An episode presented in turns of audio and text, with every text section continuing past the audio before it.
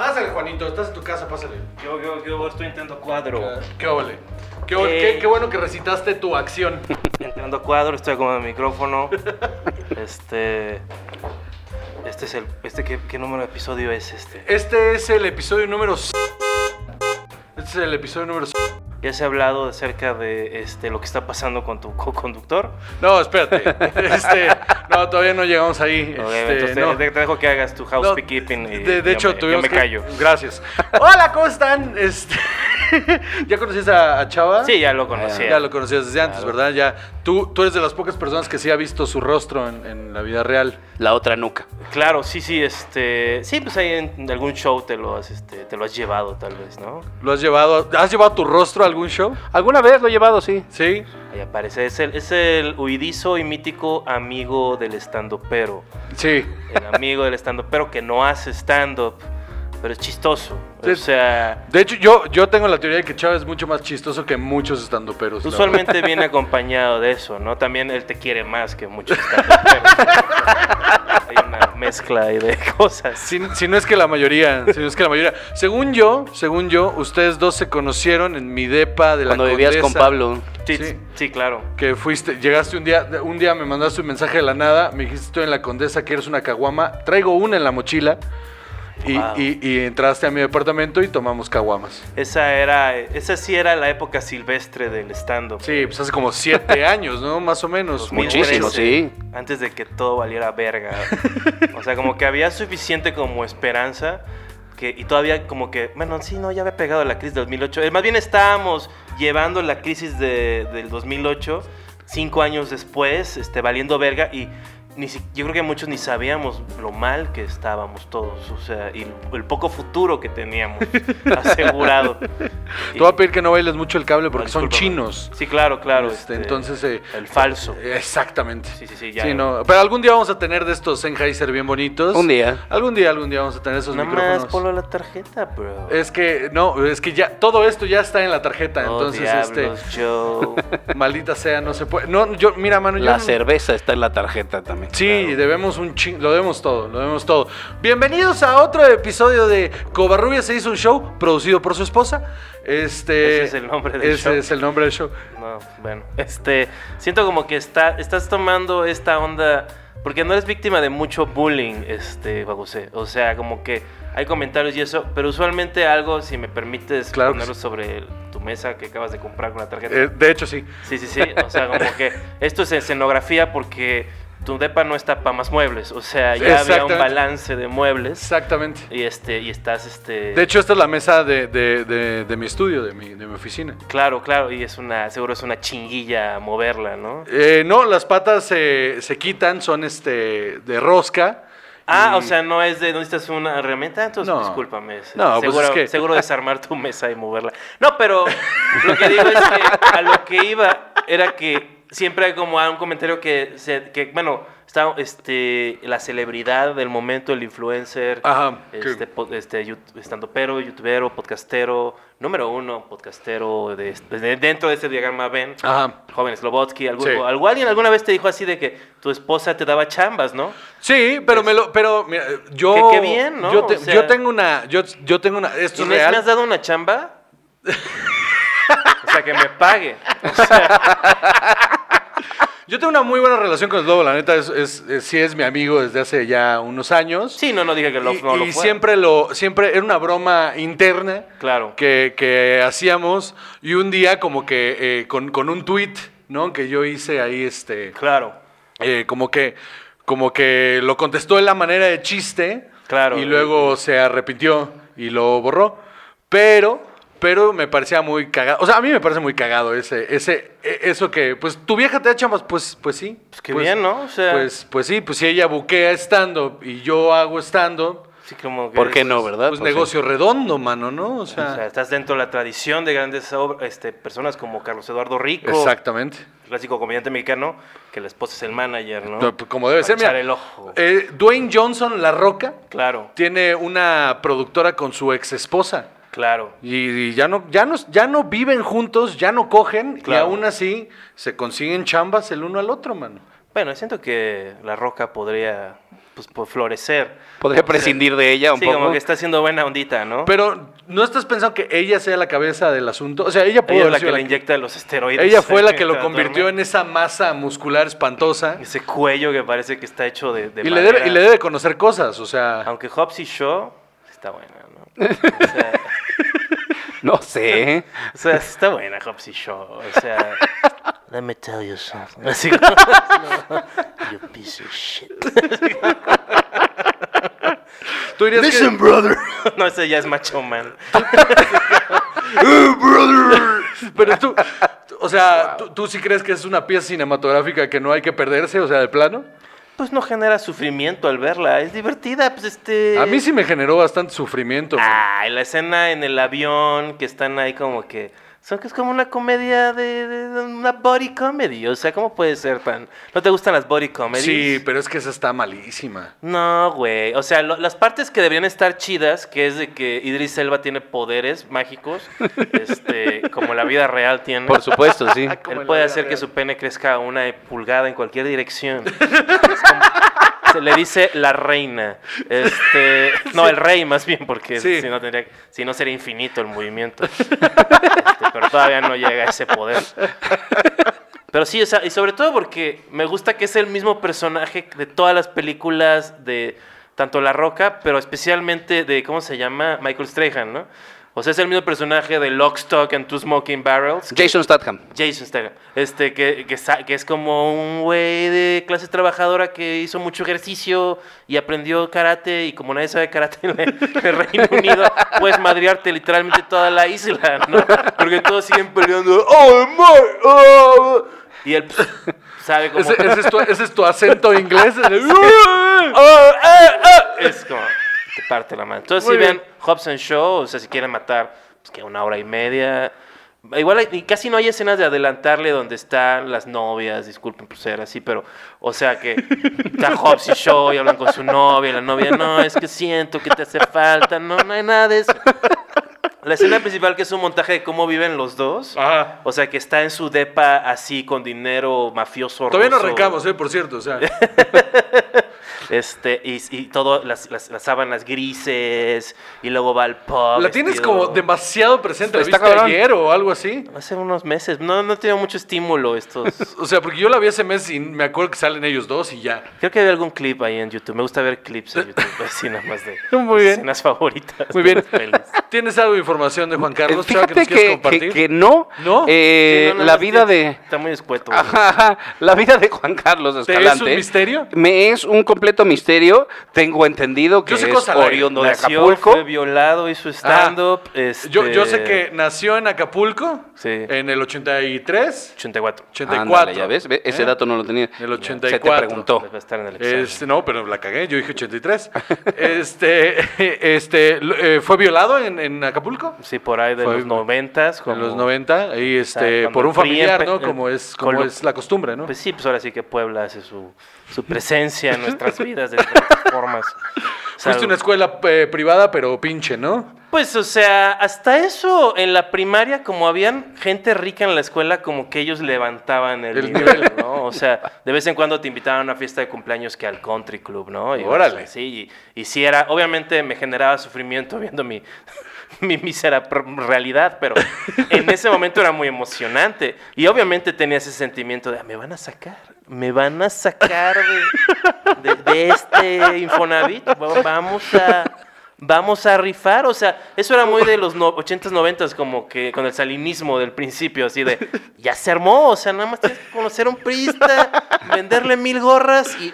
¡Vámonos! Sí, ¿no? O sea, pero... Yo, no yo, yo conocí a tu mamá hace algunos años y me pareció una persona tremendamente simpática Eh. y no entiendo cómo tú saliste de esa persona tan, tan linda, porque es una mujer muy linda. Es, es, es muy falsa, ¿no? O sea... como todas las mamás, ¿no? O sea, Va, va, va, te lo no sé entrego. si sepas, pero las madres son, son mujeres. Las mujeres mienten.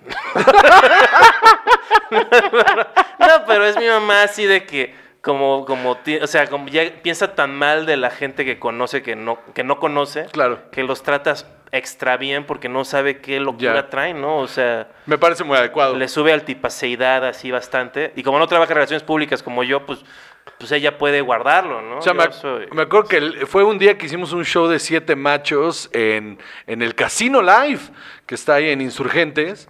Y de la, creo que tu mamá y este era, era- solo me acuerdo de ella y dos personas más eran todo el público. Sí, claro. Sí, sí, sí. Éramos en un show gratis, aparte. Y era, y era Carlos Vallarta, este, era, era, era el line-up original. Estaba Sí. Carlos, estabas tú, Macario, este, Fran, eh, Horacio Talavera y yo. Este, y sí, este, fue bastante, pues como que el casino nunca logró apoyar el stand-up No. como se debiera. O sea, como que aquí no hay Mohegan Sun. Es que es el pedo, necesitas tener un, un, un casino chido tipo Las Vegas para que sucedan shows tipo Las Vegas, pero nadie quiere una pinche salón de oficinas culero, una bodega ahí que llenaron de, de máquinas tragamonedas y nada más tienes ahí una mesa ahí. o Sí, sea, porque nos subieron a la barra del bar, aparte. dar serio? el show, sí. Sí, no. Nos subieron a la barra del bar. Eh, fue, una, fue una experiencia espantosa. Sí, ¿ya has dado tus shows en casinos? No. Yo di otro con Gon Curiel. Igual era así, este, que también todos son horribles, también los gringos son horribles, pero, o sea, pero los gringos por lo menos, si te va bien, tienes como el auditorio del casino que hay una cortina. Pero ahí estaba abierto igual un- una cafetería que tenía un escenario donde tocaba una banda, yo creo. Y ahí, y taca, taca, taca, taca, todo. Y ahora sí que como lo que todos cuentan, ¿no? Pero un saludo a la industria del juego. Este, y, y ahora sí que estamos ahí este, viendo cómo, porque es el siguiente paso. O sea, no sé si has visto los podcasts gringos, pero los que apoyan los podcasts son empresas de juego, Ajá. de píldoras para disfunción eréctil. Muy bien. Este. Y como que muchos servicios chiquitos en línea, ¿no? Como. Como de hosting, ¿no?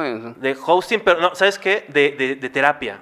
BetterHelp.com. Qué horror. Claro. Oye, pues no nos vendría nada mal ese. Entonces, Sí, este, ¿no? ahí nos están viendo. Así que estás oyendo un podcast y es, ahorita está difícil para todos, pero con BetterHelp el primer intento de suicidio es gratis. Dices, va, va, va, pues vamos a darle, ¿no? Sobre el suicidio. Hace Muy poco bien. tuve una producción en la que yo hice como siete chistes de suicidio y hasta me pregunté, ¿por qué estoy haciendo tantos chistes de suicidio? Y luego me cayó el 20 que sí, ya, me- ya sabía hace un rato que alguien del crew había intentado suicidarse. Ah, eres. vez. ¡Qué tacto! ¡Qué tacto, maldita sea! Pero yo no sabía, era mi inconsciente. Sí, claro que sí. O sea, una vez que las luces prenden, pues se me borra todo lo demás. Se, te sea, olvida tu humanidad. Estoy bailando, Y- ¿no? es tengo una de las- para estar viendo quién se suicidó, ¿no? Y es una de las cosas. Esa es justo una de las cosas que quería eh, hablar. Va, va. Existen dos Juan Carlos. Bueno, al menos yo conozco dos Juan Carlos. El Juan Claro. Carlos cuando la cámara está apagada y el Juan Ca- o, el- o el- o no está arriba del escenario. Claro. Y el Juan Carlos eh, showbiz que, Claro. que- que es le mama ser antagonista, güey. Claro, claro. Le mama ser antagonista. ¿Por, ¿por qué? Es más interesante, ¿no? Como que estás dando un, un valor de entretenimiento o una interacción a que "Ah, yo creo que este, los Avengers son chidos, pero tal vez demasiado comerciales. Le- O le- sea, sí, sí, no, no, no, la le metió súper bien. Le, le mama, le mama. Porque aparte, la- la- el año pasado que fui con ellos al Super Show, estábamos, antes me, me ofreció un mezcal, estuvimos platicando ahí en la sala de Fran, todo bien. Pues sí, y en cuanto prendieron, en cuanto prendieron la cámara, así prendieron la cámara, empezó a ser súper agresivo conmigo, pero, y yo, me, y yo, eh, pues por valor de, de- de- de seguirle el juego, me prendí. Y Llegó un punto donde se me olvidó que yo también estaba jugando y me prendí de verdad. Entonces llegó un momento en el que yo ya estaba eh, eh, di- diciendo, a ver, no eres un idiota. Y, y- y se apagó la cámara. Y entonces fue como, bueno, bro, ¿te quieres ver? Así, volteé, porque le cambia la voz. bueno, bro, ¿te quieres venir aquí con nosotros a tomar unos.? No, güey, tengo un show. Ah, bueno, pues luego nos vemos. Y, porque, porque son dos personalidades completamente Es que, polarizadas. antes- es que es muy cabrón, es, es- a mí me da, es muy difícil producir este, de manera independiente y sí me da como mucha, mucho coraje así de que el contenido se me va, ¿no?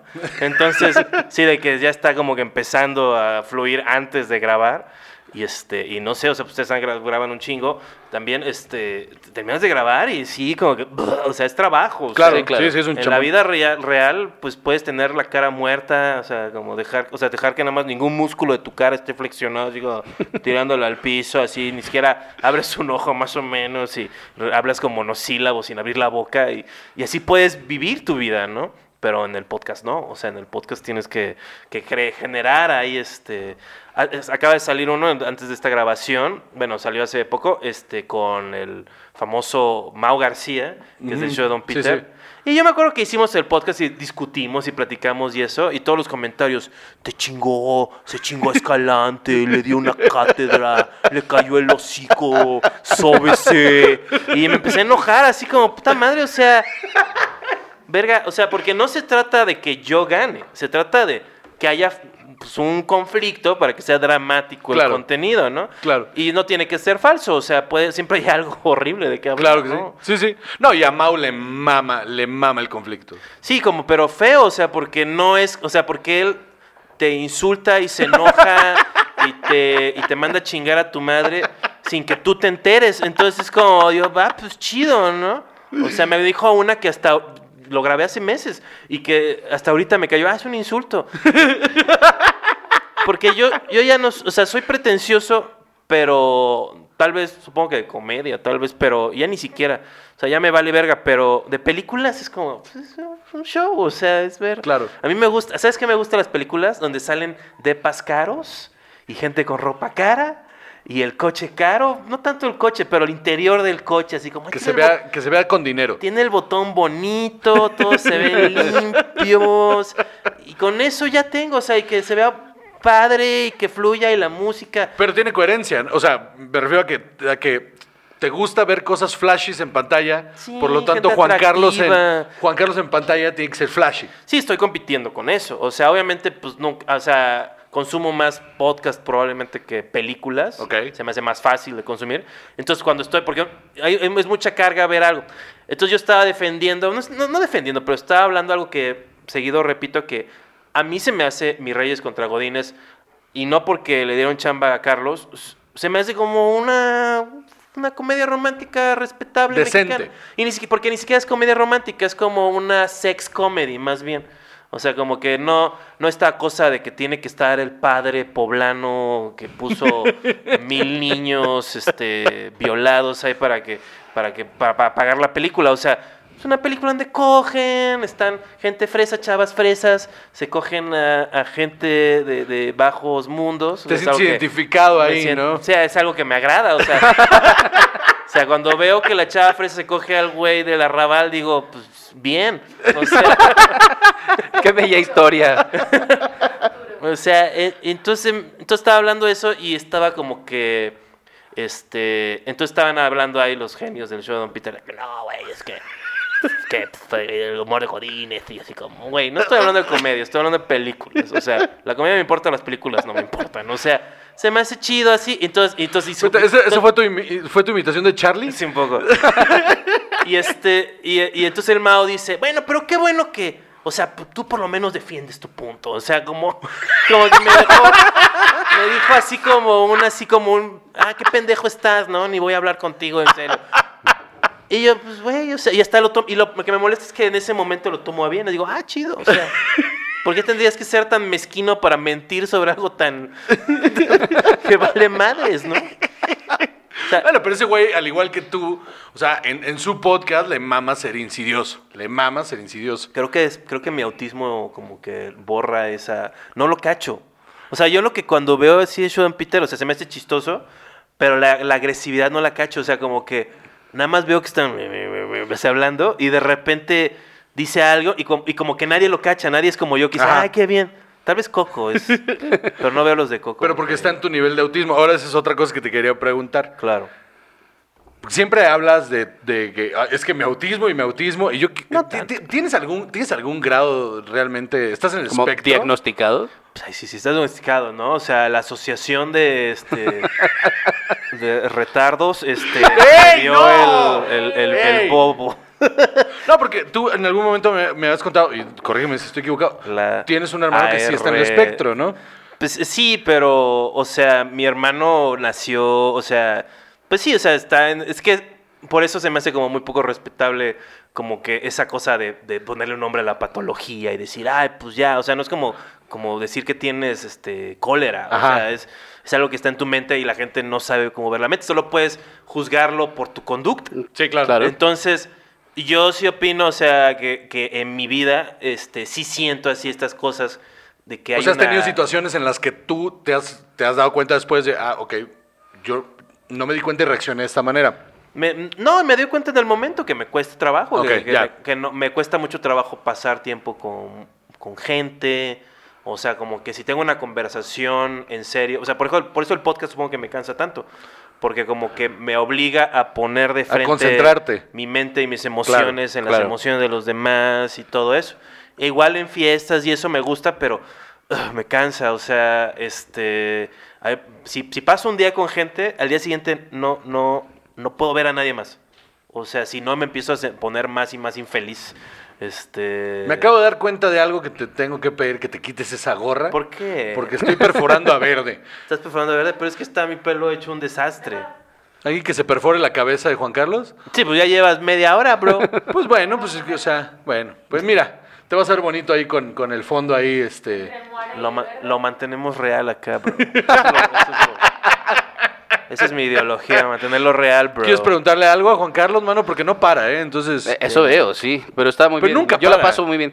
Eh, he oído varias veces a Juan mencionarte como el primer comediante de stand-up.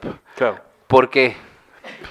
Pues no, no soy el primero. O sea, empezó antes que... Soy, soy de la primera generación de la gente que sigue trabajando pues, más de 10 años después.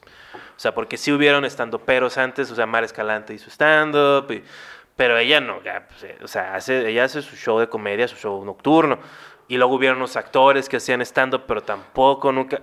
Y yo soy, soy de la primera generación que dijo, bueno, el camino que vamos a tomar es el camino del stand-up. Y de ellos yo creo que probablemente fui el que, pues probablemente de los que más le estaba echando ganas porque, por ejemplo, o sea, cuando yo empecé estaba pues, Gus Proal haciendo, haciendo shows y eso, pero hacían un show, y no por criticarlo, sino pues es muy una chinga hacer shows, pero hacían un show pues, cada tres meses, ¿no? O sea, y yo decía, no, pues esto no puede ser como el parkour, o sea, esto, esto va a ser nuestro futuro, o sea, no es de irse a brincotear ahí al espacio escultórico y, y el Parque de México ahí. y ver a quién atacas. Pero yo, pero no, o sea, pero yo me acuerdo una anécdota, o sea, yo, yo le he dicho a él, porque tú alguna vez me contaste que, que cuando tú empezaste, tú empezaste solo y, y te y ibas a barecitos a pedir chance de que te dejaran subirte a decir tus pendejadas una Hacía hora. eso un poco, creo que varios lo hicieron, este, pero cuando empecé, empecé porque tomé un taller y en ese taller conocí a Adriana Chávez, conocí a Gus Proal, conocí a Héctor García, conocí a... No tomamos en un taller, pero eran como de esa generación. Y, hacíamos este... y entonces, De una chica argentina, ¿no? Sí, de Ana Carolina. Y Ana Carolina me dio chance de abrir uno de sus shows. Y de ahí, este, pues sí, como que pasaba que... Y luego Gus Proal consiguió un bar. Y, este, y los jueves nos dejaban ir a dar show gratis y lo hicimos como seis meses. ¿Eso hace cuánto fue, güey? Eso fue en el 2000, 2008, 2009 tal vez. Ok. Pues sí, es un montón. Se hace Sí, un chingo. Y ya. hace pues, ya, ya unos añitos, unos 11 años. Y después de eso, este, em- rentaba yo este, el- un forito ahí en el centro y hacía mi show de una hora. Lo hice como dos veces. Y como que hice suficiente ruido que me invitaron a lo de VH1. Como que lo hice en el momento indicado de que, bueno, pues aquí vamos a meter esta cosa para cobrarla, ¿no? Y este, entonces ahí me metieron a mí. ¿Quiénes fueron los primeros que estuvieron en Beach One? Este fue Sofía Niño Rivera, este, lo- este Arturo Posadas de Ruidos Vatos y Locos, es que era un grupo ahí de actores de Televisa, eh, el este Fernando Felipe Nájera, que es un actor que salía en Rebelde, y este Sof- y, y- y yo y este y lo presentaba Héctor Suárez Gómez. Ok. Y este, y bien, o sea, o sea, ahora sí que yo creo que probablemente ese fue de los pocos que hice que dije, bien, o sea, y me ayudó mucho que eran cinco minutos, tú estabas súper controlado, era exactamente mi rango de atención. Me había estado retando a estar haciendo pues, sets de una hora cuando pues, no tenía ninguna razón para estar torturando a la gente de esa forma. Pero pues, cinco minutos, pues perfecto, ¿no? Y este. Y bien, este, y a partir de eso, y como dos años después, este, entró Comedy Central a México. ¿Usas todavía algún beat de esa época? Pues ahorita no, porque estoy, este... O sea, ahora pendejo. soy youtuber. O sea, me refiero a la de las últimas veces antes de que el mundo Sí, empezara a valer verga. Dije el chiste, de- o sea, como hice unos shows ahí durante la pandemia, y este en unos espacios ahí cerrados, este no ventilados. Ah, ah, muy bien. Este Muy bien, muy bien. Este, En el pico de la pandemia, ¿no? Sí, les Claro. dos por uno a las personas de la tercera edad con credencial del INAPAM. Wow. Este. y este. Ay, perdón, me tiré un pedo. Este. Eres una persona ya soy un viejito pedorro. O desagradable. sea, soy como un maestro ahí del CCC, pero que no tiene plaza. Pero llego y me llevo como mil pesos ahí de propinas. A mí siempre que me preguntan por ti, la neta, siempre contesto lo mismo. Digo, Juan Carlos es tremendamente desagradable, pero por alguna extraña razón es alguien que aprecio y quiero mucho. Ay, qué amable, amigo. No, no, no, no, no, no, no, no lo tomes a bien. Este, no, porque en realidad nunca, eh, no, más bien, de hecho, de las, cuando yo empecé a hacer stand-up en el 2012, Ujú. eh, pues ustedes llevaban el open mic, eh, eran, este, mal, eh, ¿cómo se llamaba? Cayendo Mal. Cayendo mal, que era Juan Carlos, y Talavera y el ese güey. Y tenían ahí el, el, el, cua- el cuarto Beatle ahí, este, el cuarto Cayendo Mal incómodo. Este, que, ¿no? O sea, Pues eh, ya, ahora sí que eso ya está tan, tan enterrado que. O sea, eso- o sea, eh, eh, Isaac Salame nos ayudaba en producción. Pero él quería subirse y era como si, o sea, lo que siempre sucede en las cosas de Pues sí. producción, de que estás ahí. Ahora sí que pues no creo que vuelva muy pronto cayendo mal. Y, y mucho menos con Isaac. Este, entonces, eh, me acuerdo, ellos llevaban el Open del Beer Hall, que era todos los miércoles. Claro. Y, y yo empecé ahí, yo empecé en ese Open del Beer Hall. eh, y de las pocas personas que no me malmiraron cuando llegué, y de hecho, el. Paso. Eh, ah, porque esa es otra, el, se autodenomina tipazo, ¿eh? Ok. Este, mm, eh, se autodenomina un chingo O de sea, cosas. soy bien educado, o sea, soy sé No, cómo hablarle a ¿sabes la qué? gente. No, no, no, no, no. Tengo el- mundo. el- el- tengo Lo conversación, que creo tengo que sí tienes a empatía. tu, lo que creo que sí tienes a tu favor es Claro. que eh, cuando ves eh, la, por ejemplo, eres en ese momento, no sé ahora, eras extremadamente apasionado del stand-up. Claro. ¿Vale? Entonces cuando llegabas a ver a alguien que quería echarle ganas, Sí. eh, no, lo, no, no lo desestimabas, o sea, no, no lo mandabas a la verga. Y eso, eras uno de los pocos que hacía eso. Sí. Entonces, yo tenía seis meses subiéndome al Open, seis meses de tanquear espantoso, me iba horrible, y un día afuera del, del Beer Hall, yo estaba recargado en la pared fumando un cigarro ahí de ya, ya, se acabó, a la verga. Sí. Y llegó Juan Carlos justamente y como que eh, en su autismo leyó, leyó mi lenguaje corporal y llegó y me dijo, eh, ¿qué, qué te pasa? ¿no? Y le dije, no, yo ya, hasta aquí llegué, ya me voy. Y me dijo algo que se me quedó muy grabado y que yo le he repetido muchas veces a la gente, que es, el primer año vale verga, bro. Cágala todo lo que la tengas que cagar porque para eso es, aprende este año a valer verga. Eh, no ¿Cómo era? No, no, No, no subestimes. Nunca dudes en tu capacidad de valer verga. Exactamente. Muy importante tener presente eso. Todo puede empeorar. Y aprende, y, y aprende de todo lo que la estás cagando este año y el año que viene, aprende a no repetirlo. Imagínate, Richard Pryor que se metió tanta droga y, y vivió tan mal y comía mal y alcohólico y este bisexual, no que eso sea malo, pues, pero pues, tenía como que muchas formas de valer verga y le dio esclerosis múltiple, que es una enfermedad que no tiene mucho que ver con esas cosas. Yo creo que nada. Es una enfermedad que te da cuando, ya lo he dicho en otros podcasts, cuando Dios te deja de amar. cuando Dios te deja de amar, te da esclerosis múltiple y es como, y máximo respeto a la gente que está luchando con eso, este, pero pues no hay cura, nadie sabe ni por qué te da. Este, No, está culero. Y, es y- como un ataque de caballeros del zodiaco, vas perdiendo tus sentidos. Así uno por uno. ¡Ayoria! Entonces ahí como. po- pobre Richard Pryor ahí como, subiéndolo a ese pinche mazmorra del Comedy Store. Ese Comedy Store ya que lo cierran. te caga ese lugar, ¿por qué, mano? Pues me caga el hype, ¿no? O sea, me, me caga, o sea, me caga el hype. No, al contrario, me gusta el hype, pero me caga el, el hype rancio. O sea, Ok. O Como esta onda de que existan catedrales de la comedia. ¿o? Sí, pues en general, ¿no? Como que toda la gente está muy ocupada, muy, muy rápido para institucionalizar las cosas, como cierto partido del que aquí varios son parte. No, no, no. Este, No, no, no, ¿No, no le Aquí- diste una vez la mano a Malio Fabio y le dijiste que era tu patrón? Ok, les voy a contar esa anécdota. Wow. O sea, e- era, era la boda de, de la... PRI. Era la boda de la PRI. Pues, mano. Todos, era la todos ya están muertos en esa historia. todos se van en Yo creo que hay un helicóptero chingo a de gente que está Puebla. muerta en esa historia. Pero era la boda de la prima de mi ex, este, que se casaba con el secretario particular de Manio Fabio. Entonces, eh, pues en, en la Que tú sabes que tienes un secretario particular panista, priista, digo, este, tienes derecho a tener sexo con él. O sea, no, no porque seas gay Estoy o, de acuerdo. o, o qui- o la otra persona quiera o tú quieras. Estoy de acuerdo. Aparte, había, eh, era un, el presupuestazo de boda, ¿eh? O ¿Era, sea, ¿Era Manlio Fabio con bigote o sin bigote? con bigote. con O sea, bigote. todavía tenía el poder. ah, Todavía era, era Manlio en, en, en la, o sea, en, en la cúspide. ¿Tenía anillos en la mano? No, no tenía anillos en la mano porque Eh, era- ¿qué es un hombre, es un hombre de, de campo. Claro. Entonces, este, él De estaba, campo de golf. él estaba en la boda, yo estaba muy, Araiza. estaba muy borracho y lo vi y en mi peda me acerqué a él y le dije, patrón, yo, yo también soy de Sonora. Y no viste- seguro Y se levantó y me estrechó ¿En la mano y me dijo, los mejores hombres. Y bueno, Mira. Y luego te cogió, ¿no? Esa parte de la No, historia. es yo broma, o sea, nada firmé más a- porque suena algo. muy homoerótico eso. de Firmé los algo. mejores machos. Firmé algo y no puedo decirlo. Pero este. Sí, conocí a Manlio Fabio, mano. Sí, pero bien que no le dijiste que eras de Guaymas, o sea, no te preguntó dónde eras. De hecho, de hecho sí, porque, porque la avenida principal de San Carlos se llama Manlio Fabio Beltrán. Seguro todas las calles de Sonora Mm. tienen una calle que se llama Manlio Fabio. güey. Entonces sí le dije, pero no solo eso, soy de, soy de Guaymas, de, de, y, y gracias por construir la, calle- la carretera San Carlos.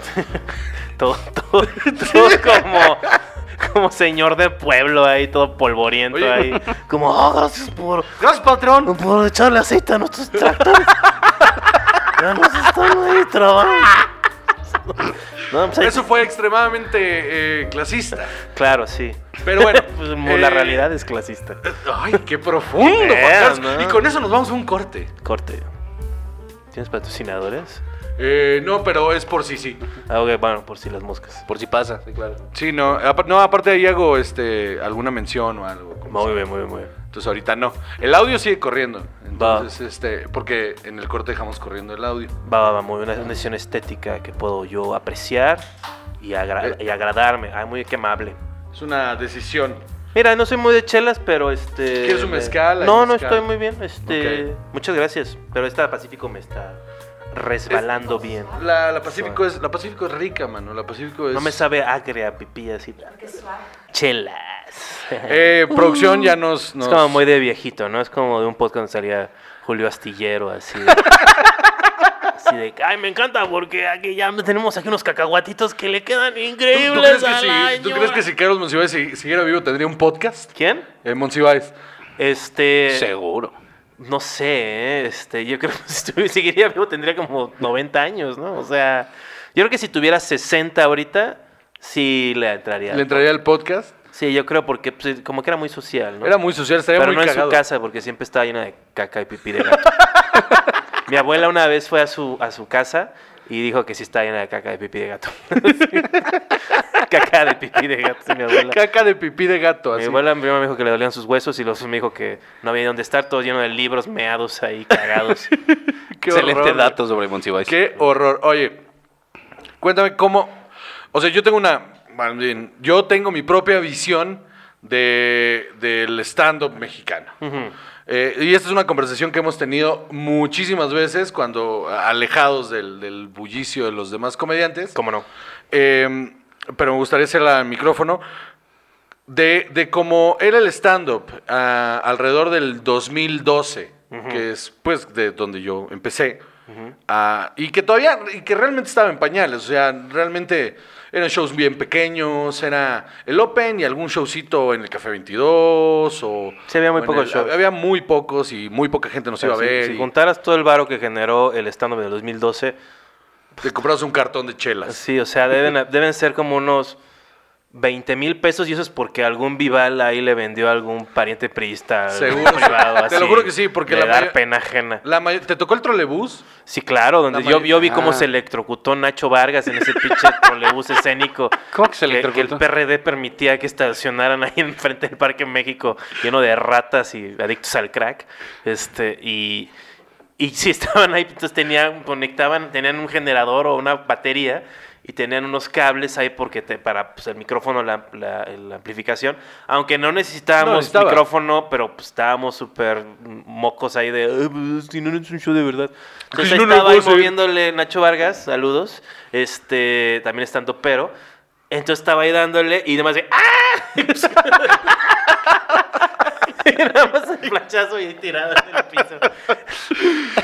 Ah, Y luego, se, luego el pan se llevó ese. Esos, es justamente esos, Ese- estos shows del, del trolebús que había dos, uno en Río de Janeiro. Sí, claro, porque habían dos Había camiones dos. abandonados donde la gente Porque aparte eran, eran camiones eh, japoneses abandonados. Que Sí, habían sí, me acuerdo. Ah, pues el del, el del Parque México y el del Río de Janeiro.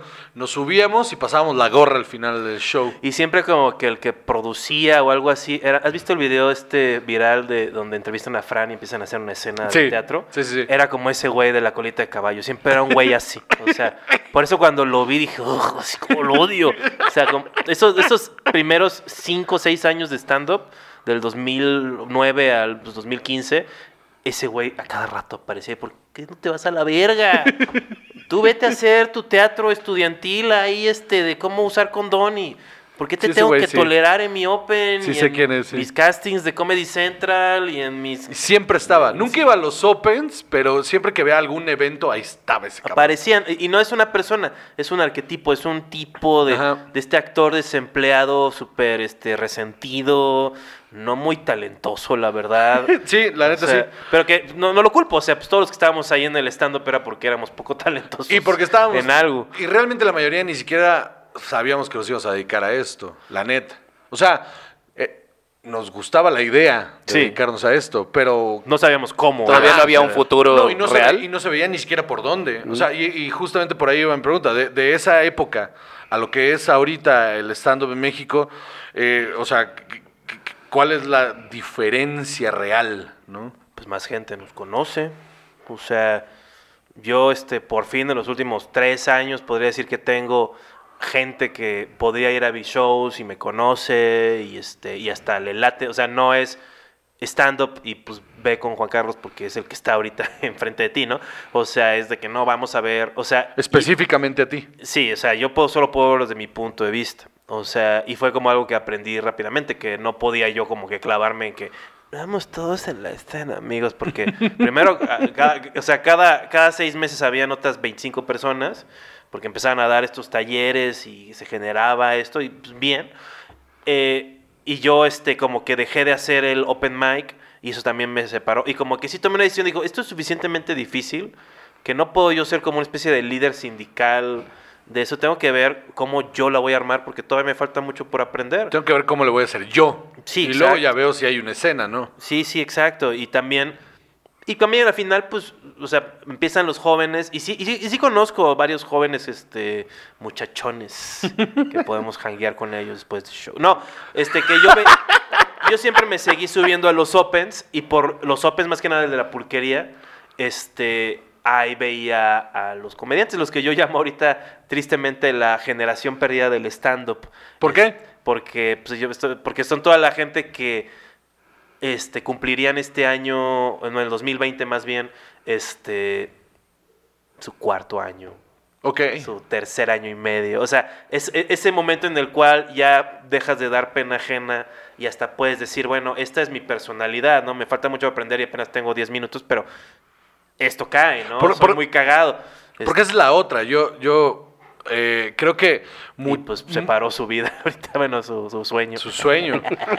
Pero por ejemplo, mu- muchos de, muchos de nosotros eh, en los primeros años, con esta, con este pedo de que pues realmente no, no sabías qué hacer o no sabías a dónde llevarlo o qué, o qué chingados iba a pasar con, con- con el stand-up en México, Sí. muchos al, tre- al año 3, al año 4, y me incluyo entre ellos, decían, no, yo ya tengo mi hora, mano. ¿eh? O sea, ah, claro, bueno, yo al- ya". te digo que al, yo llevaba como ni dos años y ya hacía mis shows de una hora y iban los improvisadores, me acuerdo, y varios de los de colita de caballo. Este, y ver, pues, pues, a ver así como lo mismo, ¿no? Para buscar algún tipo de respuesta. Obviamente sal- no salieron con ninguna duda este, respondida, ¿no? Es como, Ajá. bueno, pues ahí está, ¿no? este, pero yo, yo, o sea, lo que opino es que yo, yo nunca tuve eso que dices de, de que no, no sé si la voy a armar o algo así. No, no, no, no, no que no sepas si la vas a armar, más bien, eh, realmente esto va a ser una carrera. Pero es que sí, o sea, si la arma, o sea, yo sí tenía como esta creencia que pues, es como también muy, este, muy ingenua, pero creo que tienes que ser muy ingenuo para dedicarte a esto, que es, pues decir, si, si me vuelvo muy cagado y trabajo en volverme cagado y escribo cada vez más y me subo cada vez más, pues voy a volverme más, más hábil en el escenario, más hábil como escritor y me voy a volver más hábil como comediante. O sea, si me mantengo abierto y estoy experimentando y estoy intentando, no lo estoy viendo como que vendo coches, ¿no? O sea, Sí, claro. yo te vendo media hora de chistes de tu mamá y de ir al súper, porque a la gente le encanta su mamá ir al súper, y este y eso lo puedo vender y tengo un plan de negocios y me va muy bien. Pero sí hay banda que lo decía, ¿eh? Sí, pues muy respetable. O sea, ahora sí que el varo es increíble ganarlo, ¿no? Pero Pues sí. pero yo decía, si puedo hacerme este tipo de persona, pues voy a volverme tan, tan único que voy a conseguir chamba porque voy a hacer un nicho de mí mismo y es más o menos lo que eh, se ha medio logrado en estos días. Porque no es algo que yo inventé, es una cosa del capitalismo que existe esa que- tendencia, que se claro. genera solo, ¿no? O Sí, sea, sí. es como diverticuli- di- diverticulitis. O sea, que tienes el intestino grueso y tú dices, hay tanta caca adentro y tanta bilis que se hacen como unas bolsitas que se, como privadas de una caquita especial infectada. Eso soy yo. O sea, el tracto es las relaciones públicas, la vida pública mexicana, y yo soy uno de esos. Este, hay varios, o sea, yo soy uno chiquito. O sea, está el del Mejor analogía del stand-up que he oído en mi vida. Sí, güey. O sea, es algo que, que, que me agradezco mucho a la gente, a la gente castita. Y, y, y- y yo antes hacía esto de ir a ver, a ver quién, quién, o sea, los opens, a ir a ver. Sí. Y a ver qué me topaba, y luego me topaba cosas chidas, o luego me topaba cualquier cosa. Y- Topar es la palabra que usarías. Sí, sí, Sí, claro. sí. O sea, arriba del escenario, pues, ¿no? Topando fuerte. Y, y llegó un momento eh, en el que ya no, ya le, le perdí el amor y dejé de ir a ver porque ya, ya Ah, no es me- horrible. Me, me Es- empecé es, a eso- aburrir. es que ir a un Open es de las cosas más difíciles que hay. Pero tú- ¿Pero también creen que han cambiado? O sea, muchísimo. No, no han cambiado en general. O sea, yo los, Open sí hicieron lo yo, mismo, ¿eh? yo me los chutaba porque yo los era parte de la producción. Y también era algo tan novedoso, era el primer Open de, de la, pues, del país. De, o sea, entonces era, había una energía muy interesante. O sea, entraba por la puerta como si fuera este, una sitcom gringa así, de repente Carlos Vallarta, tú, este, Pablo Araiza. O sea, llegaba nueva gente y cada uno tenía como una onda interesante. No era así como de, ay, pues soy un diseñador gráfico, un publicista y este, y pues todo me lo han dado en la vida y quiero ver si también me lo dan. O sea, es como, wow, gracias. O sea, hubieron varios de esos. Pero Bastantes de esos. Pero también había gente así de que no, pues yo creo que ser cagado es importante, ¿no? Y, y le voy a chambear y esto se ve como que es de neta y este y llevan seis meses y no han dejado de hacerlo, que es algo que rara vez sucede en este país que alguien haga algo más de seis veces sin volverse millonario y rendirse. Y lo sigue haciendo, claro. Exacto. Entonces, era muy interesante. Pero ya después de eso, pues ves el Open y es pues, un show amateur, de chistes de primera intención, de, de nuevo estas, estos egos raros, de gente que acaba de empezar. La gente cuando empieza a hacer stand-up como que está medio desbalanceada mentalmente de su autoestima. Entonces tienes que chutarte de eso, luego te, te, te abordan y te, te la Porque es la otra parte. O sea, Sí, cuando. como- porque cuando yo empecé, las únicas. eh, no quiero decir referencias, pero las únicas personas que realmente tenían un background eran, eran los, que, pues, los que estaban haciendo el Open, ¿no? O sea, ustedes. Eh, y, y de repente nosotros, yo, o al menos yo, Pablo, Carlos, eh, que empezamos más o menos al mismo tiempo, Fran, eh, como que medio nos acercábamos con este espíritu de, oigan, que hay que pertenecer, muchachos, ¿no? Así como, Sí, pues, "Eh, janguemos juntos, ¿no? Pues, pues, o sea, tenemos temas en común, pues pasémosla chido juntos, ¿no? Pero ahora, en, bueno, no ahora, pero últimamente, las últimas tres veces que me, que me paré en un Open, me pasó, de- no fue de mala manera, nunca fue con mala intención, pero me pasó que un güey se me acercó y me dijo, me preguntó si lo había visto arriba del escenario. Y le dije, pues no, la neta me estoy fumando un cigarro aquí fuera, estoy claro. tomando una chela. Y se emputó. Me empezó. que- Están locos. Sí, me empezó a armar pedo de que cómo no lo había visto, si él iba a ser el siguiente comediante chingón de este país. Y le digo, pues si sí lo eres, ¿qué te importa mi opinión, no? O sea, y... y- Sí, y- es, es- es- difícil. O sea, eh, en general a mí me da cringe ver entretenimiento en vivo. Creo que es parte de mi, de mi ansiedad, voy a decir. O sea, como de mi ansiedad de gente. O sea, ver obras de teatro me da pena la persona que está haciendo la obra de teatro. Este, Yo estoy igual, ¿eh? O sea, cuando yo vi eso de Fran con el actor, Ah, o sea, no yo, mames. yo sentí dolor, o sea, tenía que vocalizar, le decía como, ñam, ñam, ñam, o sea, como, no, no, alguien, ble, ble", o sea, como, y le pegaba la mesa, me pellizcaba el muslo. De toda la ansiedad que te daba. Sí, claro, y eso es una obra que alguien que pues, ensayó y como que medio sabe qué está haciendo. En, una, en un open, es como, y, en y, y aún en shows así ya pros, también lo veo y me da cringe. O sea, es muy difícil para mí, no soy muy de esa tradición de, de- del show en vivo. O sea, yo el stand-up que eh, consumía, aprendí y todo eso, todo ha sido pues viéndolo de, de, de, de- de video au- Claro. y eso, ¿no? Este, entonces en general se me dif- dificulta, no veo los opens. O sea, Claro. voy y me Oye- subo y me voy. Oye, y a ver, ¿cómo empieza la bandera pesadilla?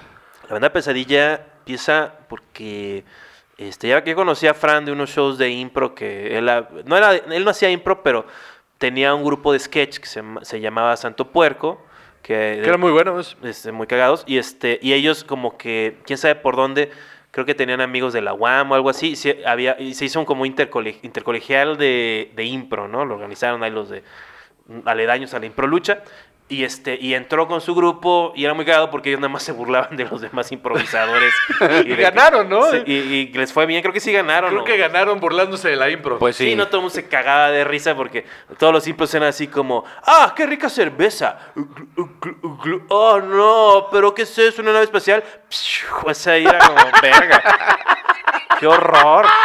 Y ellos como se burlaban así como, así como hacían sus close-ups y todo. Y luego como que yo le dije así, pues, de todo el mundo que veía que más o menos era cagado, le decía, oye, deberías ir al Open. Y este, porque también yo tenía esa idea de, como, pues muy moderna, la verdad, que, o sea, muy sofisticada, porque pues, soy una persona que sabe de Claro artes sí, y claro que sí. eso, ¿no? Sí, que. O sea, esa cosa poblana de, no, no le digas a nadie, échale llave a la puerta, este, que nadie entre, si no se va, güey, nosotros nos llevamos todo el varito, ¿no? O sea, es como, no, así no funciona el arte, o sea, necesita que esté abierto y que haya diferentes personas para que se, se haga, se haga algo cabrón, se haga una red neural, o sea. Sí, sí, sí. sí que haya diversidad, ¿no? Sí, este, entonces eh, yo le decía, y luego empezó a subirse al, uso, al Open del Beer Hall, y como que lo topaba, y cotorreamos y eso, y yo le dije así al Fran, dije, oye, deberíamos hacer, ¿qué tal si hacemos unos, un show de sketch? Así nada más se lo dije, ni siquiera, creo que nunca había ido a su casa, ni habíamos agarrado la peda juntos, ni nada más. Y como que dijo, va, va, va, y este, como siempre dice todo, y... Sí, era justo lo que te iba a decir como Fran. ¿no? Sí, O dices, sea, "Va, ok, sí, ah, claro". sí, claro. sí. Hicimos un show ahí súper racista y clasista ahí en el Beer Hall, o sea, creo que hicimos blackface, pero Wow. o sea, no, no hay ningún... Yo, eh, yo, yo fui parte de la producción de ese, de ese show. Yo, yo ponía los audios. Ah, sí, cierto. Y- pero no y me, interac- estoy mintiendo, ni siquiera me acuerdo de... Interactuaba, interactuaba en, en un par de sketches Sí, claro. donde uno intencionalmente arruinaba el sketch con el, con el audio y Juan Carlos se emputaba desde el escenario conmigo. Yo, yo lo hacía desde atrás, en el Beer Hall, que es un chorizo. Entonces yo lo hacía desde atrás, ponía un audio mal intencionalmente. Entonces Juan Carlos me empezaba a gritar, me empezaba a regañar y yo me empezaba a acercar. Y mientras nos íbamos acercando, íbamos cambiando el lenguaje corporal y luego Frank cambiaba la música y nos terminábamos besando. Sí.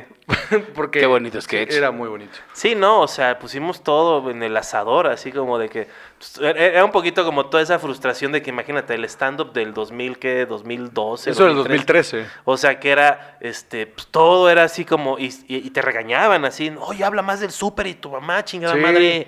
O sea, Sí, sí. ¿Por qué no hablas de que eres del norte? Me Qué regañan a mí. este, así, entonces sí había como unas sketches donde acabábamos, decíamos, sí, es culpa de Peña Nieto. Y Chiste gratuito. Ah, ese era el sketch de la- defendíamos a Peña Nieto. del ¿no? vendedor de la playa, ¿no? Era, era como una playa y no me Mira, acuerdo. hay- hay- el- uno que no es tan racista que me siento más cómodo com- compartiendo era este. Porque sí, o sea, había uno de que era un jefe de una plantación y este y había un esclavo. Pero no era como burlándose del esclavo, era burlándose de que vivíamos en el sometimiento, ¿no? Y este, y había otro de. de que- ah, sí, la voz de Tomás. y este, ahí dejémoslo.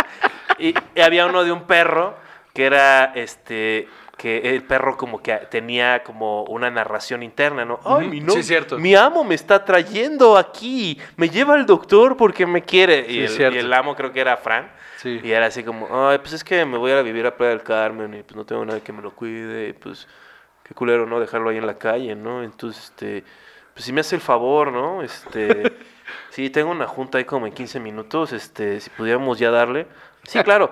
Y solo duermen. Ah, una inyección, seguro eso va a subir mis defensas.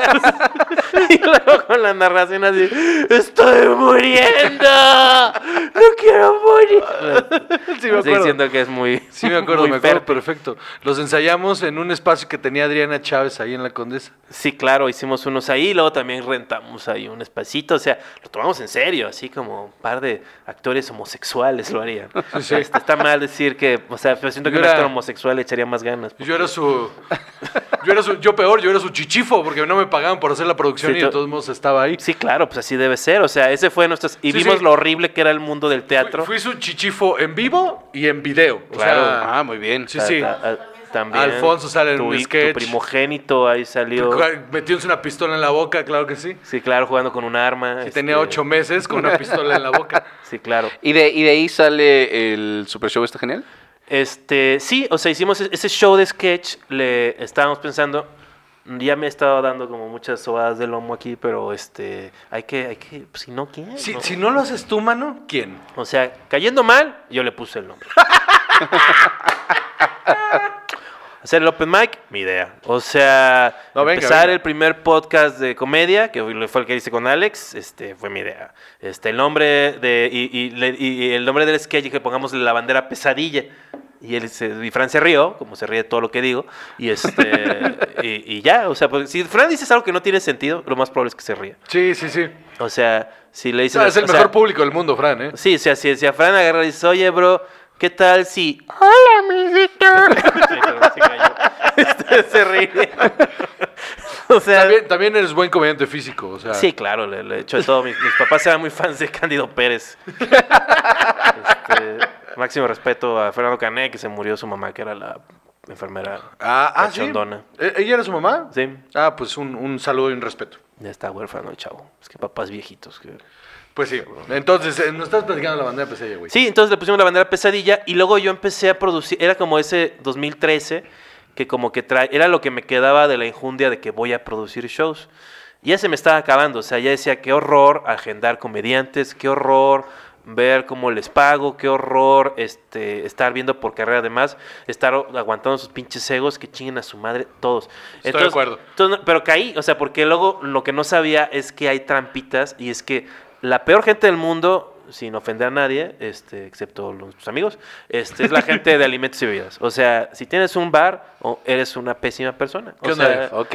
este, ya ves, no tiene bar. O sea, No, no, pero dijo, la peor gente es la de alimentos y bebidas. Ah, Sí, claro. Ah, por eso, qué bueno. Sí, no, ahí no, y me refiero, me refiero a, a gerencia para arriba, o sea, y de, de arriba para abajo. O sea, la- el dueño es mala persona, busca una mala un persona saludo, que por sea cierto. el gerente. Y luego los meseros tampoco son buenas personas porque pues se dejan este explotar, ¿no? Y este entonces el güey, yo pues tengo un lugar y un lugar y tengo un lugar, un pinche lugar horrible ahí cerca del Café 22, ahí este horrendo, o sea, era como esos lugares que son como tables de Campeche pero sin prostitutas. Ajá. O sea, nada más el lugar horrible de, de- de- de paredes alfombradas. Y yo dije, voy a hacer mi show alternativo, ¿no? Y le puse el super show, está genial. Creo que todavía no era como no. Y este y es- hice un show ahí con el tío Robert y na- fue bien poca gente, no nos quiso pagar el, el Claro sí. gangster. Y pero me gustó el nombre y luego yo le dije a Fran, hay que hacer un, este podcast y él me dijo, güey, pues yo lo puedo hacer muy fácil, ¿no? Yo le sé al ingeniero. El ingeniero. Él es el, el ingeniero Fran Evia. Entonces, este, con él y con un poquito con la ayuda de Edgar Villa Villita, este, El- el del audio, audio. que lo tengo en visto en un mensaje de Facebook, de, de- de WhatsApp, lo siento. es que me gasté la producción, de- fue mi culpa, porque él me invitó, hice una cosa que hace mucho no hacía, él me invitó a ser parte de un Open hace unas semanas, Ajá. antes de Año Nuevo, y este, fui al Open un día, el día que no era el Open. O Ah, sea, muy bien. fui así, así, no era cerca, era ahí por este Reforma, ahí por el Ah, ya centro. sé, el del lugar que lleva el Sí. tercer piso, ya. Sí, sí. Y ahí fui y vi Y como, yeah. qué tal. Y lo bueno es que no le envié el mensaje de qué pedo, ¿no? O sea, nada más vi y de repente dije, oh no. No era Entonces, hoy. Todavía tengo el peso emocional de ese fracaso porque me saca mucho de onda cuando saboteo mi propia vida con mi... Que es una, es una constante. No tanto, o sea, hace mucho que no pasaba eres- eso. O sea, que no pase hace mucho no quiere decir que no haya sido una constante. No, Te ya, ya. mama el autosabotaje. No tanto, ¿eh? Hay o sea, crecimiento. he estado, he estado rifando los últimos, los últimos año y medio, o sea, dos años tal vez, o sea, sí, como que, sí, sí, sí, como, como que siempre tuve la idea de que, como, yo te dije un año, pero realmente a mi parecer eran 10 años, o sea, 10 años de valer verga, o sea, Sí. de, de cada fracaso. No, no, me, cada- me- me queda, cl- me queda claro que fuiste tremendamente amable ese día que me dijiste un año. Sí, Porque claro. Si me hubieras dicho la realidad, o sea, no, no, en esta carrera tienes que valer verga 10 años. Te hubiera dicho, oye, adiós. No, y, y- y cosas que yo no sabía, así de decir, pues, y va a haber cosas que te van a parecer anticómicas, que no solo van a ser celebradas, van a ser súper celebradas. Sí, sí. Y cosas que sabes que hacen daño a algo que tú amas, este, van a ser este, apoyadas y eso. Y de vez en cuando se va a asomar destellos de lo que te gusta, pero va a valer verga porque a nadie le interesa tu opinión. Entonces lo más que puedes hacer es hacer tu pedo y y llegar a un momento en el cual te rindas y digas, bueno, bueno, bueno, vamos a, ¿Es esto o nada? vamos a acomodarnos en este nicho porque yo no lo escogí. O sea, yo pensaba que mi nicho iba a ser el comediante inteligente que, que abría la emoción y llevaba a abrir la perspectiva con su visión. ¿Todo Ahora- eso encajaba con encuerarte en algún punto? No, eso ya fue Ah, eso ya fue rendí. después, ya cuando te rendiste. ok. Lo que rendí fue, vamos a darle, todo está tan de la verga en esta cultura que cualquier cosa que sea más o menos diferente a la horrenda, horrendo bodrio de todo el tiempo, va a ser tan, va a ser, va, va a pegar, o sea, ni siquiera de bueno, es va a pegar, o sea, le va a gustar, va, va a pegar, me voy a divertir haciéndolo, me van a dar varo, bien, o, O sea- sea, o sea, en resumen- me voy a hacer más famoso, O sea, en resumen, el Juan Carlos este que justamente se ha vuelto eh, eh, más conocido, Claro. es una construcción a partir de que te rendiste. sí, en ese aspecto, en términos de mi imagen, o sea, como por que- eso. O sea, que te rendiste a partir de que dijiste, ok, este era el comediante que yo quería ser, ya vi que por ahí no va. Sí, porque ni siquiera, ni siquiera quería hacerlo realmente. Era una cosa como de, de baja autoestima, ¿no? Ok. De que, "Ay, lo voy a mostrar a todo el mundo con lo inteligente. Pero te que soy". gusta lo que haces ahora, ¿no? O sea- sí, claro. O sea, pero no sé, como que lo que aprendí o como es que no tiene nada de caso clavarse en cuál es tu imagen. O sea, yo me doy cuenta porque es de nuevo otra cosa, otro de mis varias máximas que puedo decirles. Este, por eso no doy talleres, porque ya todo está en el podcast, que es el sistema del estandopero es el sistema PEDA. Es, tienes que ser productor, escritor, director y actor. Entonces el productor no, no puede darse el lujo de no darse cuenta cuando algo es una buena venta para eso. Digo, ah, pues él es el, como el comediante anárquico, ¿no? Como luego alguna persona me habrá dicho. Sí, sí. No, yo he escuchado muchísimos sobrenombres que se te han puesto. Sí, no, me encanta cuando el, el poblano, porque son porque me encanta, me gusta mucho, por ejemplo, puto genio, Ajá. porque es este, es un insulto a mí mismo, Sí, sí, pero sí. si eres de baja inteligencia, lo tomas como un insulto a ti. Sí, sí, o sí. sea, y tú haces cosas como esto que dicen, este, no sé si tú te los has echado, ese chis- esta cosa es como una trampa, que es un poco como ese humor de Don Peter, que yo no tengo ni que responder porque ya la otra persona ya se puso el sombrero de pendejo, ¿no? Que cuando me dicen genio puto, y es como, ¿realmente crees que eres la primera persona en decir genio puto? O sea, realmente, o sea, porque veo el orgullo así, o sea, como, ¡ay, voy a hacer esta onda! O sea, Yo, yo siempre he estado fascinado por porque te hayas autodenominado puto genio. Puto genio. Y no, no que te lo hayas ah, autodenominado, sino que, que haya, que, que haya funcionado. Funciona. O sea, porque, por- porque funciona, porque Sí, funciona. Y está muy, está muy cagado. Porque la Y está en primera todas vez- partes. La primera vez que lo escuché fue hace, fue hace años, años. Me lo dijiste de frente de mí. No, es que yo soy un puto genio. y yo me quedé viendo y dije... Puto genio. Verga, veo la honestidad en sus ojos y me da miedo porque esto es algo que realmente piensa. Porque sí, o sea, no se trata de que mi imagen fuera de listo. Es No, que no, no, no. Sí soy bastante listo. O sea, no soy un genio. No, yo creo que eres sea, muy inteligente. Listo gracias. no creo tanto, pero Soy inteligente listo. sí. O sea, es, es de listo ya ponerse puto genio y salirse de la fila. Ok, O va, te lo entrego, te lo sea, entrego, te lo entrego. Para pegar en marketing tienes que ser listo, no inteligente. No, y, y creo que, y creo que aparte, justamente eh, en cuestión de marketing, funcionó al grado que eh, es un mote que ya está, ya está ahí. No, ahorita sea, me está, ¿qué estaba pasando antes de grabar? Me estaba quejando de que no me invitaron, de que este, en, mis- en donde yo debería estar, este, estaba Pablo Araiza. O sea, Pablo Araiza. Pablo Araiza no es el puto genio. O sea, yo soy. Pero a eso voy, justamente, mar- marketeadamente, o sea, el personaje del puto genio, este, este antihéroe, si quieres, del Claro. puto genio que, que lo que hace todo el tiempo es, es, es no, no, no hablar de su grandeza, sino desestimar a los demás. Claro. Entonces no, no, es que, no es que el puto genio en verdad sea un puto genio, sino que tiene un problema de autoestima durísimo, que lo único que necesita, que lo único que hace es decir, no, no, no, no, no, ese es un pendejo. Yo soy un puto genio. Y, y- y es como funciona ese, es como funciona ese No, personaje. siento que la segunda parte ya es de- ya, ya está dicha, o sea, como que... Ah, no, sí. Porque pongo buenos argumentos, o sea, no es así de que, ay, ese güey me caga, no, es... Digo, no, o sea, me- se me hace desagradable, o sea, no, no, o sea, todo me desagrada y sí estamos en una época bastante desagradable, Pero por, por eso. antes el, de la pandemia, o el, sea... el- el Juan Carlos Escala, el puto genio. ¿Has visto el remake de La boda de tu mejor amigo? ¿Por qué iba a ver yo eso? Porque pues, andaba ahí de soltero. Y este. Y, y sí lo vi y dije, güey, o sea, qué pesadilla. O sea, ¿por qué la gente vive así? O sea, es como si un montón de diputados plurinominales del Partido Verde fueran el cast de una película. Y están ahí todos vestidos, así con los mismos trajes. Estamos de acuerdo que Badir Derbez es el diputado plurinominal del cine, ¿no? O Él sea, no, él no sale en. en- ¿No? en- no, no, no. ¿Por qué favor. siento que sale ahí? Entonces, ¿quién es? No, porque. No, Badir Derbez es que. O sea, yo, sal- yo he No, yo no digo, a ver, yo no digo que el güey no sea yo, yo no digo que el güey no sea... Ah, ahí está el pedo, te estás, des- ah, Te digo, no, te estás ocultando pues- el culo. Yo no estoy diciendo que el güey sea una mala persona, me caiga mal. Sale Héctor Lizardi o algo así. Este, sale, salen como actores de la novela Ya. de Televisa. Yo no digo que ese güey me caiga mal. Yo no digo que Badir Derbez me caiga mal o que sea una mala persona porque no lo conozco. Pero lo que sí, o sea, me parece que tiene este espíritu de diputado plurinominal Podría hacerlo fácilmente. Es que yo creo que sí tiene demasiado carisma para hacer. No, claro, tiene un gran carisma. que- y, pues, diputados plurinominales. Por eso decía, porque por lo menos un diputado que la gente elige, pues tiene suficiente carisma para que la gente vote por él, ¿no? Claro. Aunque sean los de la gente interna del partido, pero esto sí lo vi. Y entonces sí como que la gente cree que sí llevo la contraria, pero sí soy genuinamente una persona con una visión muy, muy, muy, muy negativa. O sea, sí, sí como que mi, mi, mi, mi familia así es, mi mamá que le dice así. Yo, eh, o sea, viviendo con ella, lo único que oía eran comentarios negativos. No, yo, yo, O a ver, sea, yo y también. mi papá, cada vez que yo le decía algo bueno que yo había hecho, me decía lo malo de lo que yo había hecho. Yo, yo también crecí en un ambiente así, yo también soy muy así. Yo, yo, la, ge- la gente tiende a decirme a mí también que yo soy muy negativo, que soy muy confrontativo, pero en realidad no sé relacionarme de otra manera con la gente.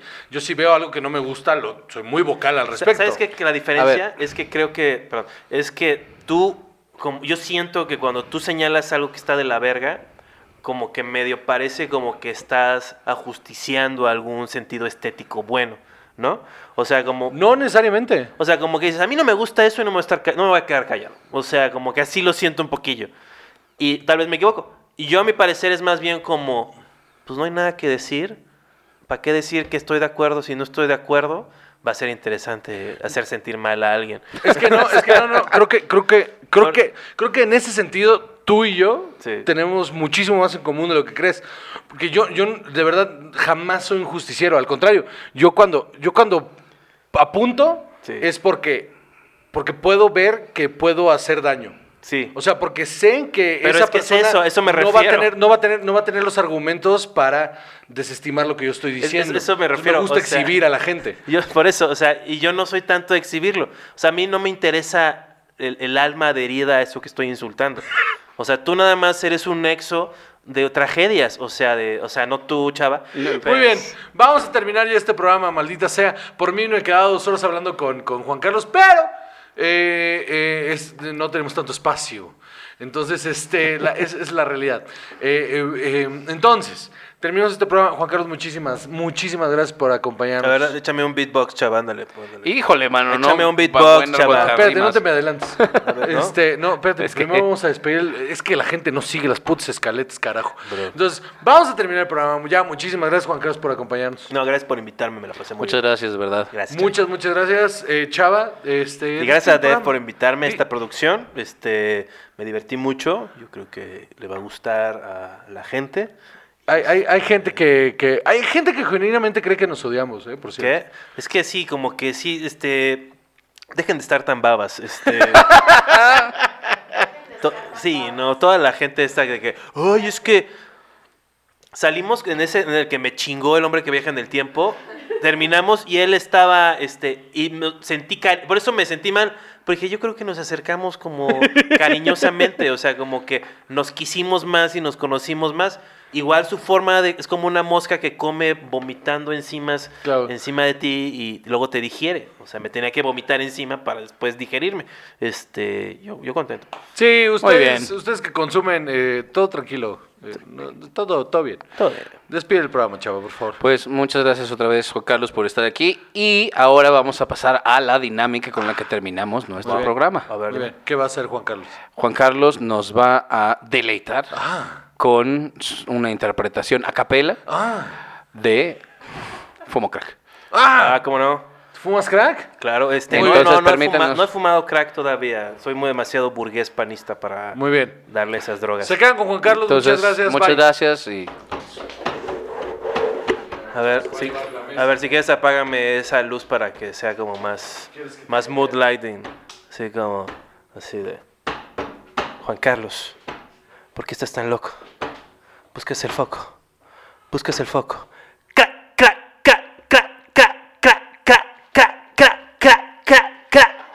Cuando fumo crack, ando por acá, ando por allá. Fumo crack, fumo crack, fumo crack, fumo crack. Cuando me despierto, lo primero es fumo crack. Cuando dormir, sonambuleando el crack. Crack, crack, dame crack. Si me entiendes, quiero crack. No le untes mermelada al pan, unta siempre crack.